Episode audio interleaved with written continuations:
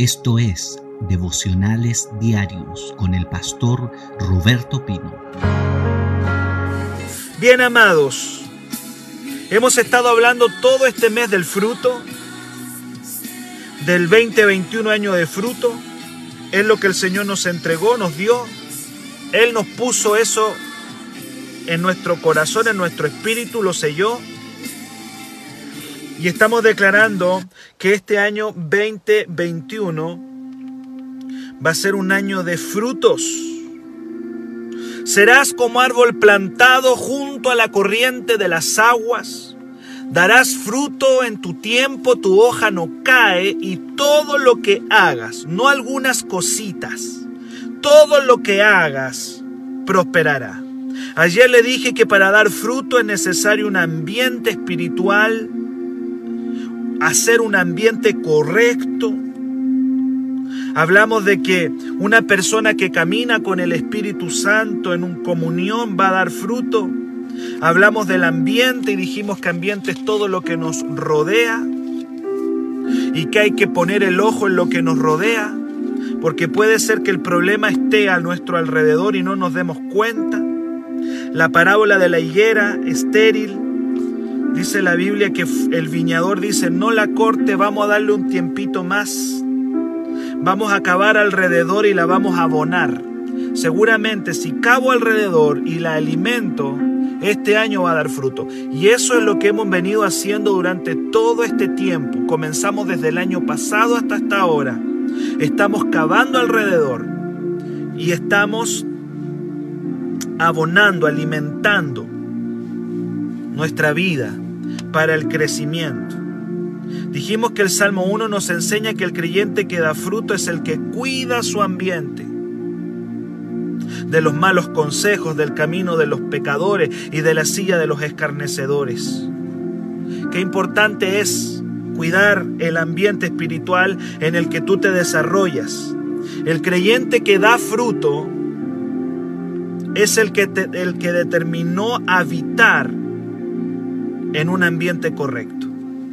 Sin lugar a duda daremos fruto en la medida que, que habitemos permanentemente en el ambiente correcto. Y yo de aquí me voy a ir a un pasaje de la escritura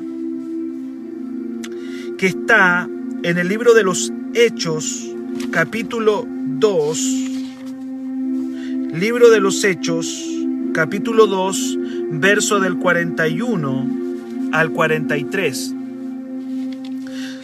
Dice la palabra del Señor cuál era el ambiente de los de los apóstoles, cuál era el ambiente de la iglesia del libro de los Hechos.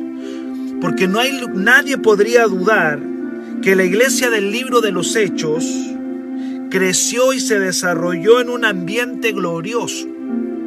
Si tú y yo logramos como iglesia hacer el ambiente que hizo la iglesia del libro de los hechos, vamos a crecer de una manera extraordinaria como iglesia, como cristianos. La iglesia del libro de los hechos fue una iglesia potente, poderosa. Fue una iglesia que dio mucho fruto. Fue tanto que eran de 120 pasaron a 3000 en un solo mensaje, en una sola predicación de Pedro no sé matemáticamente cuánto es ese crecimiento. Nunca no, no lo he sacado. Pero de 120 a 3000, matemáticamente eso se podría sacar y alguien podría decir, este fue el crecimiento de la iglesia del libro de los hechos en un solo día, en un solo mensaje. ¿Quién podría dudar que esa iglesia era fructífera? Que esa iglesia crecía. Sus resultados eran magníficos. Hechos capítulo 2, verso 47 dice, el Señor añadía cada día a la iglesia los que habían de ser salvos. Yo no sé cuántos le gustaría ser parte de una iglesia donde la gente se añada, se añada, se añada, se añada. ¿Qué hacía esta iglesia? Y de eso voy a estar hablando durante, yo creo que vamos a estar algunos días en esto, no sé cuánto. Pero vamos a estar algunos días en esto, porque 2021 es un año de frutos. Entonces yo me voy a la iglesia que más ha fructificado, que más ha crecido. La iglesia del libro de los hechos tenía un secreto, tenía una fórmula. ¿Se ha dado cuenta que se habla de la fórmula perfecta? La fórmula perfecta para el crecimiento. A mí me parece que la tiene la iglesia del libro de los hechos. Y todos aquellos que hayan copiado esa fórmula, a mí yo me imagino que toda la gente, todo, todo cristiano, toda iglesia que copie esa fórmula, se va a mandar un crecimiento increíble. Y vamos a ir ahí. La iglesia del libro de los Hechos, Hechos 2.47, el Señor añadía a esta iglesia cada día, o sea, no era que venían, no era que crecían una vez al mes o cada tres meses, no, cada día iban creciendo, iban dando fruto. Ahora, hay que recordar que ese crecimiento impresionante lo experimentaron en un tiempo de dura persecución. Alguien podría decir, no, que él era facilito porque estaba todo bien. No, no, las condiciones externas no eran las mejores para la iglesia. Nunca fueron las mejores. La iglesia del libro de los Hechos creció bajo la persecución, la persecución de los judíos, la persecución del imperio romano. Por todos lados estaban siendo asediados, estaban siendo amenazados, estaban siendo perseguidos tenían que arrancar de un lugar a otro. Pero aún así esta iglesia crecía bajo una fórmula. Hay una fórmula perfecta para el crecimiento de toda iglesia, de todo cristiano. Hay un ambiente en el que si tú te desarrollas, tú vas a crecer. Si tú y yo nos metemos en ese ambiente, si tú y yo logramos crear ese ambiente, en, nuestra vida vamos a crecer. Vamos a ser poderosos como lo fue, poderosos en el Espíritu como lo fue la iglesia del libro de los Hechos. Estaban en, en persecución, en adversidad, pero crecían. Alguien puede decir, no, este virus no nos va a dejar crecer. Mentira del diablo, mentira del diablo. Porque en este tiempo de pandemia, si tú y yo aplicáramos la fórmula, que ya voy a estar hablando de la fórmula, si tú y yo lográramos aplicar la fórmula perfecta, la iglesia va a crecer, la iglesia va a aumentar, la iglesia no va a ir hacia atrás. Porque la iglesia en este tiempo donde no nos podemos congregar, ¿tú crees que la iglesia apostólica estaba tranquila congregándose? La palabra dice que los esparcían, los esparcían, es decir, eran echados de un lugar a otro, tenían que andar arrancando, yo me los imagino, arrancando de un lugar a otro, pero mientras eran perseguidos por el imperio, mientras eran perseguidos por, por, los judíos, iban creciendo, creciendo, creciendo. Aplicaron una fórmula. Y a mí me parece que la fórmula está si nosotros logramos, es como una receta. Si tú logras, si tú logras hacer la receta, cuando uno dice un poquitito, tanto de harina, tanto de sal, tanto de levadura, y tú haces eso, y tanto tiempo en el, en el, en el horno, y tú logras crear esa fórmula, te tiene que salir tiene que salir una iglesia potente, poderosa, llena de Dios, una iglesia que camina en el Espíritu, una iglesia en crecimiento y la fórmula está en la palabra. Tenemos que tomar la fórmula. Hechos 16:5 dice las iglesias eran confirmadas en la fe y, y dice y se acrecentaban en número cada día. Las iglesias eran confirmadas en la fe y crecían en número cada día. Crecimiento, fruto, fruto, crecimiento. Ahí está. Hay una fórmula, sí la hay, ya voy para allá. Ya voy para allá. Pero estoy diciendo que esta iglesia crecía, aumentaba, se añadían, daba fruto. Eso dice Hechos 16.5. Las iglesias eran confirmadas en la fe y se acrecentaban en número cada día. Gloria a Dios, crecimiento. Hechos 9:31, oiga bien, dice entonces las iglesias tenían paz. La paz es un fruto. Entonces las iglesias tenían paz por toda Judea, Galilea y Samaria y eran edificadas andando en el temor del Señor y se acrecentaban, fortalecidas por el Espíritu Santo. Aumentaban en número, aumentaban en número. Fruto, crecimiento, expansión, influencia. No hay lugar a duda, escuche bien, que el desarrollo y el crecimiento y el fruto de la iglesia del libro de los hechos se debió a que determinaron crecer en un ambiente especial. Había una fórmula, había un ambiente especial en la que esta iglesia crecía. Hay una fórmula, hay un ambiente que ellos crearon. Y esto lo podemos crear en cualquier momento, en cualquier situación, en cualquier circunstancia. Escuche bien y aquí voy. ¿Cuáles fueron los componentes, los elementos del ambiente de la primera iglesia? ¿Cuál es la fórmula? Si pudiéramos hablar de una fórmula. ¿Cuál era su ambiente? ¿Qué aire respiraban? ¿Cuál era el ambiente que respiraba la primera iglesia? ¿Qué hacían? ¿Cuáles eran sus hábitos? para lograr este impacto mundial que ellos lograron. Cuando esta fórmula la han repetido las iglesias en el mundo, en las edades, en diferentes tiempos, las iglesias caminan en avivamiento. Yo podría decirte que esta es la fórmula de un avivamiento. Esta es la fórmula de un avivamiento. Nosotros hablamos de avivamiento. Todo el tiempo decimos avivamiento, yo quiero ser parte de un avivamiento, quiero avivamiento, yo quiero ser parte de una iglesia de fuego. Todos lo queremos. Todos queremos ser parte de una iglesia de avivamiento. ¿Quieres conocer la fórmula del avivamiento?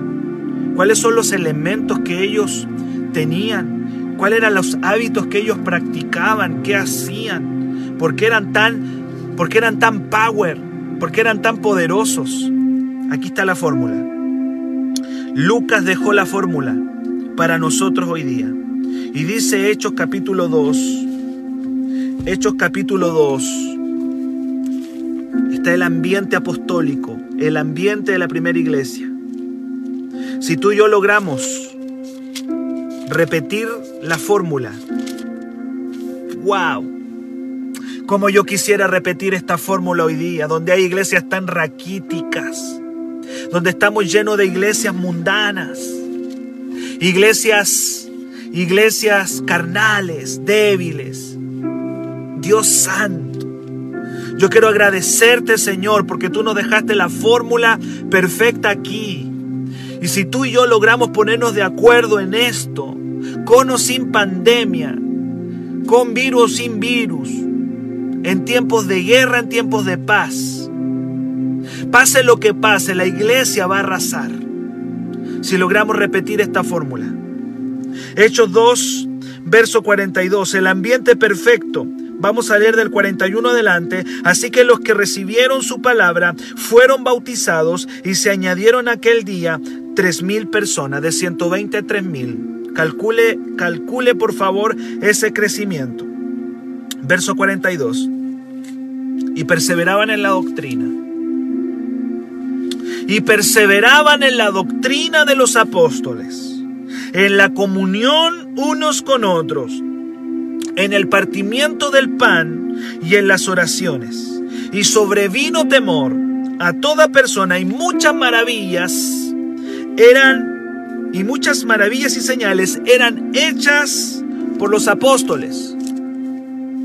Todos los que habían creído estaban juntos y tenían en común todas las cosas y vendían sus propiedades, dice, y bienes, y repartían a todos según la necesidad de cada uno, y perseverando unánimes cada día en el templo, partiendo el pan en las casas, comían juntos con alegría y sencillez de corazón, alabando a Dios y teniendo favor con todo el pueblo, y el Señor añadía a esta iglesia, a este tipo de iglesia, el Señor añadía cada día a la iglesia los que habían de ser salvos. Perseveraban, perseveraban, perseveraban, y te lo vuelvo a repetir, perseveraban.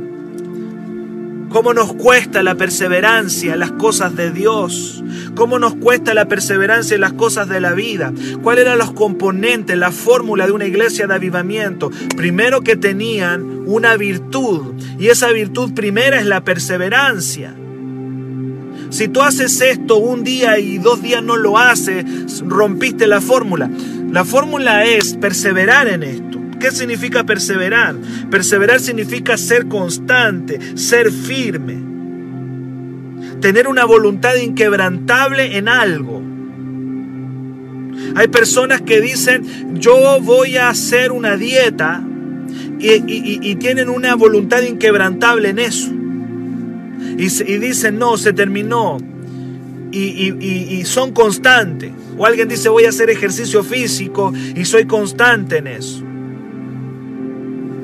o en cualquier cosa. Pero ser constante, perseveraban, eran constantes en estos elementos, eran constantes en la doctrina de los apóstoles, fueron constantes en la comunión unos con otros, fueron perseverantes en el partimiento del pan, fueron perseverantes en la oración y en la alabanza, constantes, perseverantes. Tú ves que hay gente que se entusiasma dos días y luego vuelven a su vida normal. El problema de los evangélicos es la falta de constancia, constantes, firmes, persistentes. Crearon una fórmula, pero en constancia, constantes. ¿Cuántos dicen amén? Fueron constantes.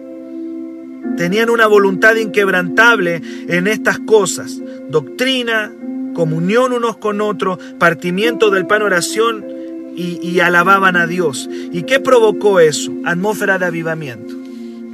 Atmósfera de avivamiento. Una atmósfera de crecimiento increíble. Una atmósfera de fructificación. ¿Quieres fructificar? ¿Quieres avanzar? ¿Quieres crecer? Crea este ambiente. Camina en este ambiente. Sumérgete en este hábitat. El cristiano está hecho para crecer en este ambiente. Si no está este ambiente, no llegamos a ninguna parte. Este es el ambiente espiritual que Dios diseñó para ti. ¿Cuál fue el primer elemento? El primer ingrediente. No sé si alcanzo hoy día a dar el primer ingrediente. El, el primer ingrediente, queridos, vamos a imaginarnos una fórmula, una receta. Tiene que salirnos una iglesia de avivamiento. Tengo, el, eh, tengo escrito ahí la receta, dice iglesia de avivamiento. Y lo primero que yo veo en la receta en la fórmula de una iglesia de avivamiento que creció de 120 a 3000 de golpe, lo primero que te va a llevar a la fructificación en tu vida también, en lo que estás haciendo, es ser constante en el primer elemento que le llama la doctrina de los apóstoles.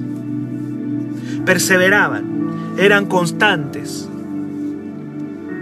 persistieron fueron determinados en la doctrina de los apóstoles.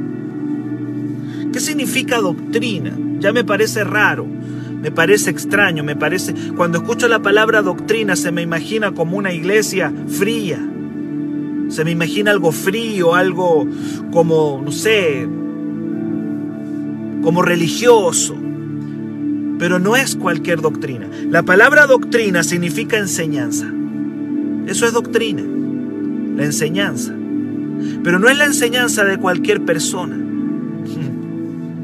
Es la enseñanza de gente que está en fuego. Aleluya. No es cualquier enseñanza.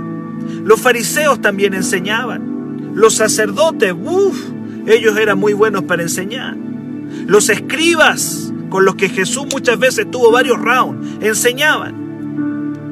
¿Qué enseñanza estamos escuchando? Ellos estaban escuchando la enseñanza de hombres de fuego. hombres de fuego. Necesitamos escuchar a hombres de fuego. La enseñanza de los apóstoles, los que habían recibido el bautismo con el Espíritu Santo, no era un cualquiera, habían recibido el bautismo del Espíritu Santo, hablaban en lenguas, profetizaban. Aleluya, no es cualquier hombre al que están escuchando. Se pusieron bajo la enseñanza de los apóstoles, los que tenían un conocimiento de Jesús, los que habían andado con Cristo, los que lo habían conocido, los que habían sido empoderados con el Espíritu Santo. Así que no es una enseñanza teórica, no es una enseñanza seca, no es una enseñanza muerta. Es la doctrina de los apóstoles. Es la doctrina de los apóstoles. ¿De dónde viene? ¿De quién viene lo que yo aprendo? Qué importante es detenerse y decir, ¿de dónde viene lo que yo estoy aprendiendo? ¿De quién viene? ¿De quién está viniendo? ¿Está viniendo de un teólogo? ¿Está viniendo de un simplemente de un académico? ¿O estoy escuchando doctrina de fuego apostólica del Espíritu? Hay muchos que están muertos y secos porque están escuchando en el lugar incorrecto. Están escuchando una palabra muerta, vacía, una palabra sin vida. Tú no vas a dar fruto si no te expones a una doctrina apostólica, a una doctrina de gente de fuego. Estos que están enseñando hacen milagros. Estos que están enseñando ponen las manos sobre los enfermos y sanan. Estos que están enseñando resucitan muertos. Estos que están enseñando no solamente lo enseñan, sino que lo viven. Doctrina de los apóstoles. ¿Y dónde está esa doctrina? Esa doctrina está en la palabra. ¿Qué enseñaban los apóstoles? ¿Qué enseñaron? Toda su enseñanza giró en torno a Cristo. Todo lo que enseñaron giró, en torno a los evangelios. Todo lo que enseñó, la enseñanza apostólica es Jesús, Jesús, Jesús, Jesús. Y yo creo que tenemos que volver a Jesús. Tenemos que volver a Cristo. Tenemos que ser gente de fuego, la gente que enseña, Dios santo, la gente que enseña tiene que enseñar fuego, tiene que impartir fuego. ¿Sabes? Se me viene a mi, a mi mente ahora, a mi espíritu, cuando Pedro estaba enseñando ahí en Hechos capítulo 10. Pedro está abriendo su boca y está enseñando y no pudo terminar el mensaje. Y el Espíritu Santo cayó sobre todos los que oían el discurso Dios mío, ¿qué tipo de enseñanza es esa? ¿Qué tipo de enseñanza es esa? Mira, el Señor hasta me está sacando, me está dando, el Señor me está dando, me, me está dando más ahora que estoy enseñando esto. Hechos 10. ¿Qué clase de enseñanza es esta? ¿Dónde has visto esto? Mira los hombres que enseñaban. Quiero que lo veas. Dice Hechos 10:44. Mientras aún hablaba Pedro, uno de estos que enseñaba, uno de estos que, que, que, entregaba la doctrina apostólica, dice, mientras aún hablaba Pedro estas palabras, el Espíritu cayó sobre todos los que oían el discurso. ¿Has visto esto alguna vez? Que algo pase después de una predicación. Que el Espíritu caiga. Podemos tener la enseñanza perfecta. Pero la doctrina apostólica era una doctrina, una enseñanza de fuego, de autoridad. Cuando tú te expones a un hombre de, de Dios, a una mujer de Dios, tienes la garantía de que te va a entregar palabra, revelación, fuego. Crecían a los pies de los apóstoles. Enseñaron de Cristo. Enseñaron de Jesús todo el tiempo enseñaba lo que está escrito en la palabra. El Nuevo Testamento tenemos la doctrina, la enseñanza de los apóstoles. En todo el Nuevo Testamento está la enseñanza apostólica. Ahí la vas a encontrar en todo el Nuevo Testamento. Ahí hay cuatro evangelios. Hay cuatro evangelios en el Nuevo Testamento. Hay una carta, hay un libro que se llama Los Hechos que yo estoy leyendo ahora, que habla de la historia de la iglesia. Luego te vas a encontrar con 13 cartas del apóstol Pablo. Pablo escribió 13 cartas. Quisiera, alguien dice, me gustaría entender, me gustaría entender la doctrina de los apóstoles, la enseñanza. Tienes 13 cartas de Pablo. Métete a las 13 cartas. En eso creció la iglesia, en la enseñanza de los apóstoles. Luego tienes otras cartas más, como Hebreos, Santiago, Pedro escribió dos. El apóstol Juan no solamente escribió el Evangelio, sino que escribió tres cartas y luego la revelación del Apocalipsis que estamos viendo.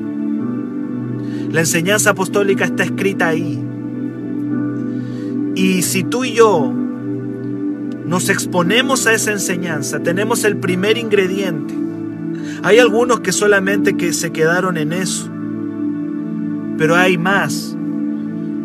Esta fórmula tiene varios elementos y yo estoy hablando acerca de los elementos que hicieron de la iglesia una iglesia de fuego, una iglesia de fruto, porque el 2021 tiene que ser un año de fruto. Tienes que exponerte a la doctrina de los apóstoles. Hay muchos que se llaman apóstoles hoy día. Y hoy día le dicen el apóstol tanto, yo soy el apóstol aquí, yo soy el apóstol allá. Hoy día todos quieren ser apóstoles. Y efectivamente hay hombres que tienen un ministerio apostólico muy lindo, poderoso. Pero la mejor enseñanza apostólica es la que tenemos en nuestra Biblia tienes cuatro evangelios. Tienes el libro de los hechos, donde vas a ver qué era lo que hacían estos apóstoles. ¿Qué hacían? Luego tienes las trece cartas del apóstol Pablo. Y luego otras cartas más de diferentes apóstoles y el libro de Apocalipsis. La doctrina de los apóstoles. Ahí está, Quiero crecer, pastor, en mi vida espiritual. Métase a la Biblia. Métase a lo que enseñaban. Métase a la enseñanza apostólica. Es que no me gusta leer. Lo siento, si el que, el, que no, el que no estudia, el que no se mete, el que no escudriña, el que no entra a la palabra, no va a crecer. ¿Cuánto me dicen amén? ¿Están por ahí hoy día? ¿Están por ahí? Según de Timoteo 3, del 14 al 17, voy a terminar hoy día con esto. Tenía más que darles, pero me parece que el tiempo ya se nos va. Estamos hablando acerca de los elementos de la primera iglesia que le dio la fórmula de avivamiento para el crecimiento. La doctrina de los apóstoles, la enseñanza apostólica, ¿Sabes tú que cada mañana estamos nosotros aquí creciendo en la doctrina de los apóstoles, en la palabra?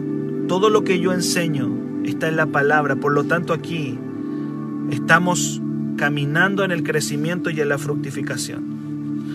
La palabra te va a dar crecimiento. ¿Qué enseñaban los apóstoles? ¿Enseñaban filosofía? ¿Enseñarían filosofía? ¿Qué enseñaban? enseñaban autoayuda, enseñaban... ¿Qué enseñaban? Enseñaban la palabra. Enseñaban la palabra. y la enseñaban con fuego. Y ese primer elemento de la palabra le dio un crecimiento. Voy a leer 2 de Timoteo 3 del 14 al 17. Quizás voy a quedar en esto y, y quizá mañana vamos a continuar. 2 de Timoteo 3 del 14 al 17. Perseveraban en esto, en la palabra. Y Pablo le dice a Timoteo, persiste en ello. Persiste, perdón, dice, persiste en lo que has aprendido. Óigalo bien. Y te persuadiste sabiendo de quién has aprendido y que desde la niñez, mire lo que dice, desde la niñez has sabido las sagradas escrituras, las cuales te pueden hacer sabio para la salvación. Sabio para la salvación, amados. Usted tiene que ser sabio para la salvación.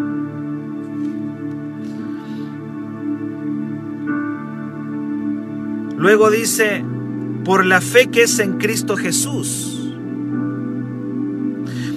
Y luego dice, toda la escritura, lo que enseñaban los apóstoles, la escritura, toda la escritura es inspirada por Dios. Esa palabra inspirada significa soplada. No eran los apóstoles los que estaban escribiendo las escrituras. No eran ellos, estaban siendo soplados. ¿Cuántos alguna vez en el colegio le soplaron o, sopló a alguien? Cuando dice que la escritura fue soplada por Dios, lo que está diciendo ahí es tal cual como nosotros conocemos en el colegio lo que es soplar. Sóplame la uno, sóplame la dos. Obviamente que nosotros entendemos que eso no está bien, pero en el ámbito apostol, en lo de la escritura, soplada significa que la información que ellos escribieron no venía de ellos. La información que escribió Pablo, la información que escribió Juan, la información que escribió el profeta Isaías, la información que escribió Ezequiel, estaba siendo soplada. Esa palabra inspirada significa soplada no era información de ellos. Tienes la garantía que cuando estás leyendo Mateo, Lucas, Juan, estás leyendo a Dios. Estás leyendo a Dios. ¿Alguien de aquí quiere leer a Dios? ¿Habrá alguien acá que quiera leer a Dios? Lo escribió Juan, lo escribió Mateo, lo escribió Lucas, lo escribió Santiago, lo escribió Isaías. Lo escribió Ezequiel, pero estaban siendo soplados. Esa información no vino de ellos. Vino del cielo. Por eso es que la palabra, perseverar en la palabra, te hace crecer en Dios, porque viene de Dios. Toda la escritura es inspirada por Dios y es útil. La palabra útil significa provechosa, beneficiosa. La palabra es provechosa, beneficiosa. Dice para enseñar, para redarguir, dice el apóstol Pablo a Timoteo. Redarguir significa dar certeza. Dar certeza significa redarguir. Corregir significa enderezar, sirve para enderezarnos, para entrenarnos. Y en este doctrina apostólica se movió la iglesia del libro de los hechos y por eso eran tan poderosos, porque crecieron en la palabra, crecieron en la palabra, crecieron en la doctrina, en la enseñanza de estos hombres de fuego. Y luego dice que esta palabra, esta escritura, va a hacer de que el hombre de Dios sea perfecto. La palabra perfecto significa maduro no sin defecto. Perfecto en la Biblia significa maduro, enteramente preparado para toda buena obra. En otras palabras, la palabra, la palabra nos enseña, la palabra nos da certezas, certezas, la palabra nos va a enderezar, la palabra nos va a entrenar para madurar, para crecer y para dar fruto. Usted sabe que el árbol tiene que estar maduro para que dé fruto. Mientras el árbol no madure, no va a dar fruto. Es un árbol maduro el que va a dar fruto. ¿Cuál es el primer elemento que trajo crecimiento y fructificación a la iglesia del libro de los hechos? ¿Por qué crecían tanto? ¿Por qué estos hombres eran maduros? ¿Por qué estos hombres fueron tan poderosos? Porque determinaron perseverar. ¿Perseverar en qué? Perseveraron en la doctrina de los apóstoles. Y cada mañana que tú vienes acá, y yo también, cada mañana, quiero exponerme a la palabra, a la doctrina de los apóstoles. Quiero que oremos a Dios y digas, Padre, quiero perseverar en tu palabra. Alguien que le diga ahí, Señor, quiero perseverar en tu palabra. Dígale al Señor, Padre, yo quiero perseverar en tu palabra. Yo quiero perseverar en la doctrina. Yo quiero perseverar en tu palabra. Dígale ahí donde estás. Dile, Señor, ayúdame a perseverar en tu palabra. Quiero crecer, quiero perseverar. Quiero perseverar. Quiero crecer en la palabra. Quiero crecer en la palabra.